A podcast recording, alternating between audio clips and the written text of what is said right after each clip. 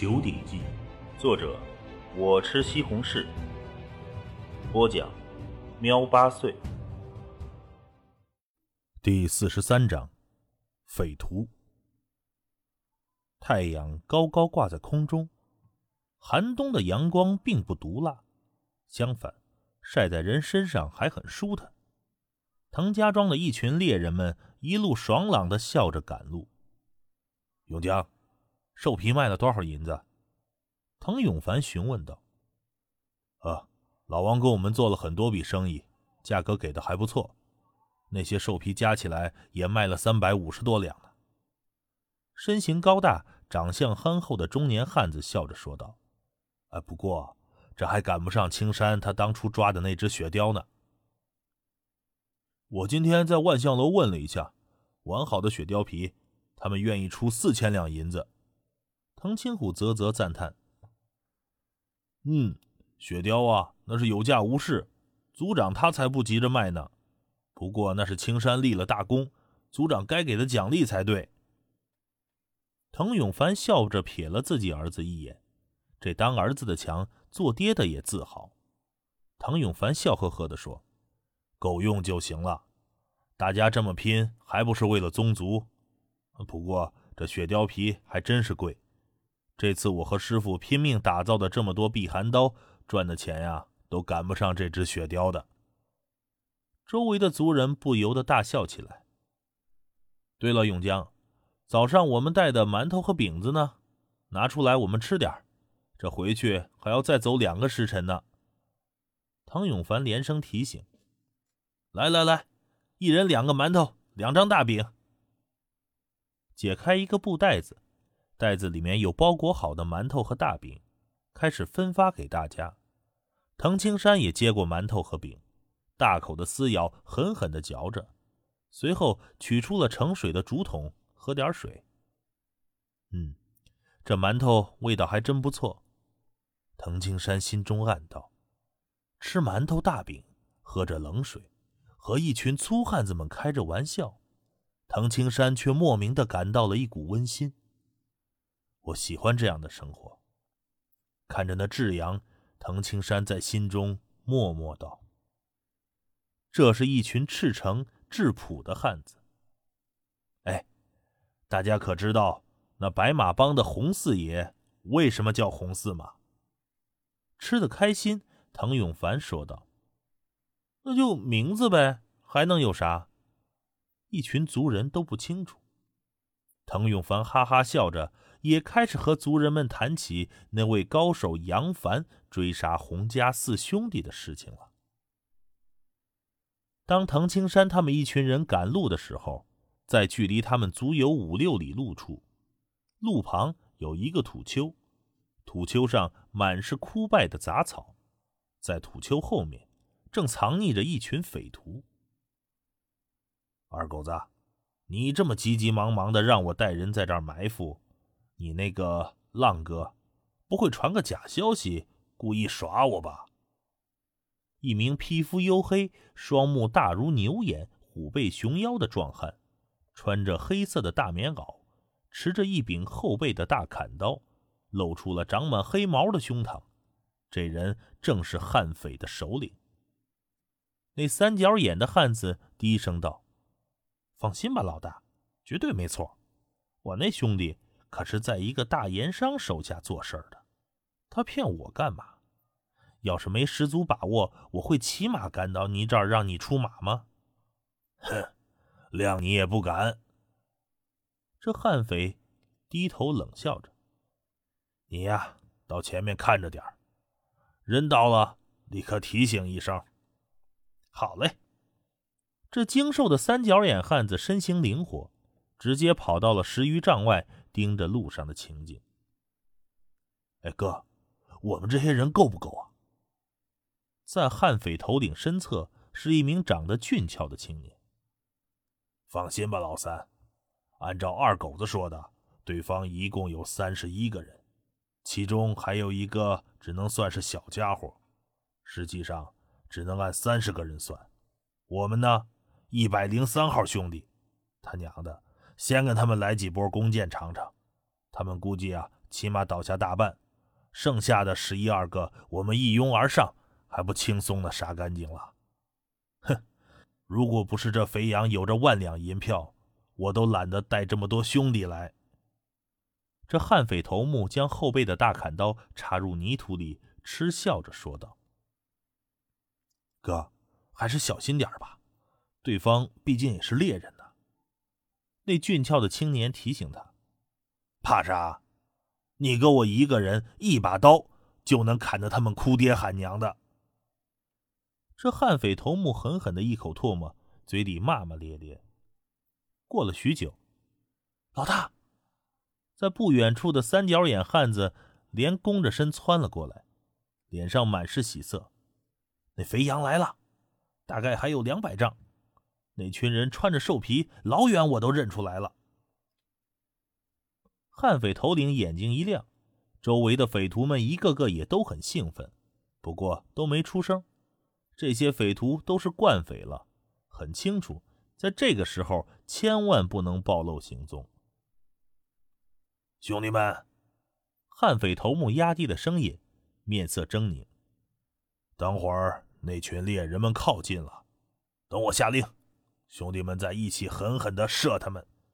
最好啊，一开始就先射死大半，等结了银子，咱们去春香院快活去。”一群群的匪徒们都笑了，眼眸中却露出了凶残的光芒，宛如一头头准备攻击的猛兽。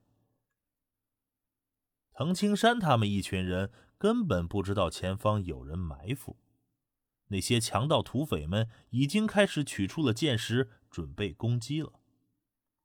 强盗匪徒们的动作很轻，按道理一般人根本听不到。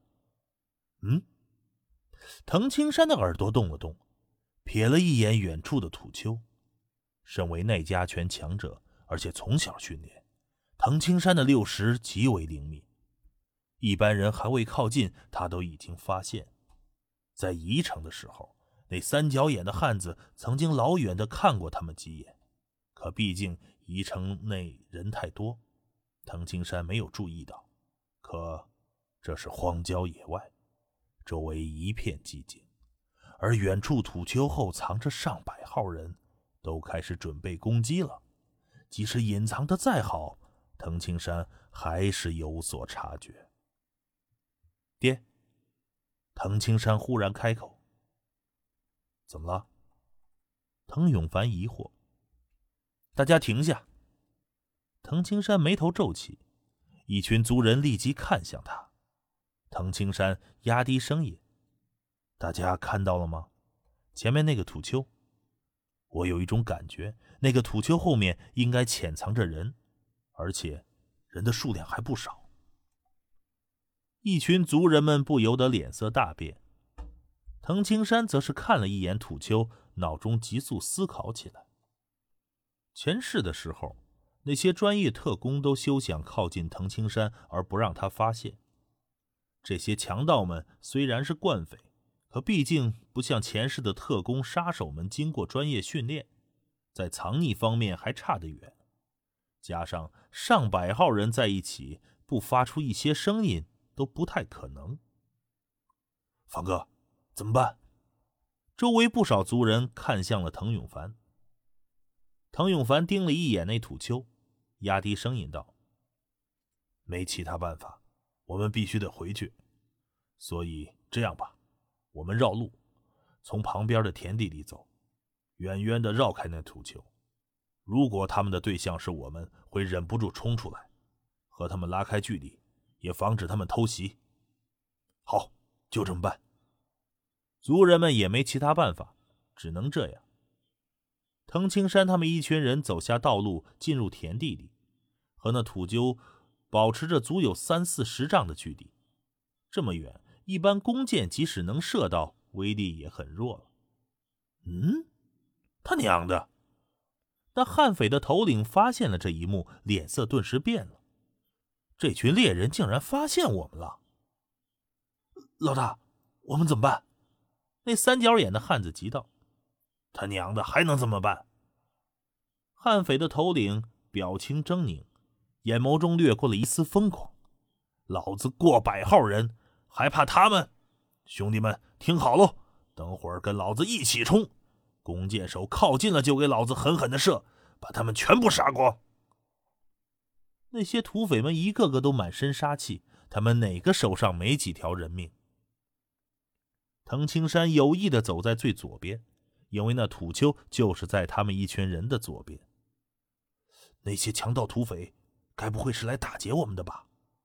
藤青虎压低声音说：“别废话，别管是不是对付我们的，都得准备好。”滕永凡的神情肃穆，所有的族人们的精神都高度集中，或是握着长枪，或是持着长弓。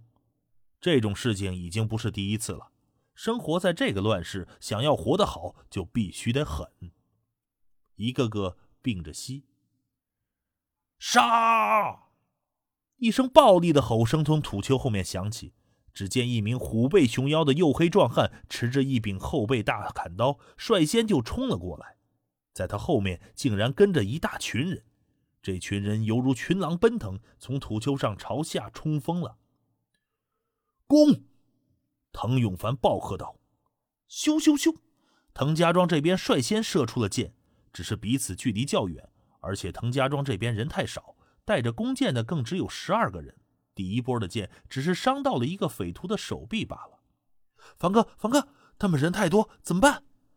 不少族人急切地问。凡哥，你你你带着银票先赶回去，这里有我们挡着。也有族人面临死亡却疯狂了起来。悍匪的头领持着大砍刀，见到猎人们开始慌乱，不由得得意的笑了：“哼，距离那么远就射，一群蠢蛋！哼，不过臂力倒是不小，能射这么远。”就在这时候，悍匪头领吃惊的发现。对方的一个少年猎人竟然持着一杆冰铁枪，急速的冲了过来，而且速度极快。找死！领头的悍匪冷笑道：“弓箭手，射！”现在的距离已经在射程以内了。这过百号的盗匪中，带着弓箭的足有四十多号人。因为藤青山第一个朝他们冲来，很自然的，不少箭矢就朝着藤青山射去。嘿，小家伙很有勇气呀！可是太蠢了，悍匪头领嗤笑着说：“呼呼的声音。”只见急速飞奔的藤青山手中的冰铁枪忽然舞动了起来，仿佛旋转的飞轮。凡是靠近他的剑师全部被荡开了。一波箭雨过去，藤青山身上根本没有一丝的伤痕。他的目光死死地锁定了那为首的悍匪头领。悍匪头领一愣：那么多的剑师，竟然伤不到一个人。这时候，强盗匪徒们正疯狂地冲杀向藤氏一族的猎人们，还有不少匪徒再一次取出了剑。小家伙，死吧！乱糟糟冲杀的强盗土匪们，有人冲向了藤青山，一个个脸上满是狰狞之色；其他的强盗土匪们则是朝着藤氏一族其他的族人们冲了过去。显然，在他们眼里，那三十名成人才是威胁最大的。面对强盗土匪的砍刀，藤青山的速度是丝毫不减。噗噗噗三声，手中的冰铁枪犹如毒蛇出洞，只是连续的闪动了三下，留下了模糊的幻影。呃呃，靠近藤青山的三名强盗突然瞪大了眼睛，捂着喉咙，发出了呵呵的声音，拼命的想要吸气，可是喉咙处的大窟窿却是鲜血直冒。三名强盗轰然倒下。又是噗噗噗噗几声，枪影闪动，红缨飞舞，几滴鲜血飘洒在长空。眨眼之间，藤青山冲过了五丈的距离，而匪徒却是倒下了十三人，尽数都是喉咙被刺穿，没有一人例外。什么？悍匪的头领脸色大变，他看走眼了，这个少年才是一群猎人中最可怕的。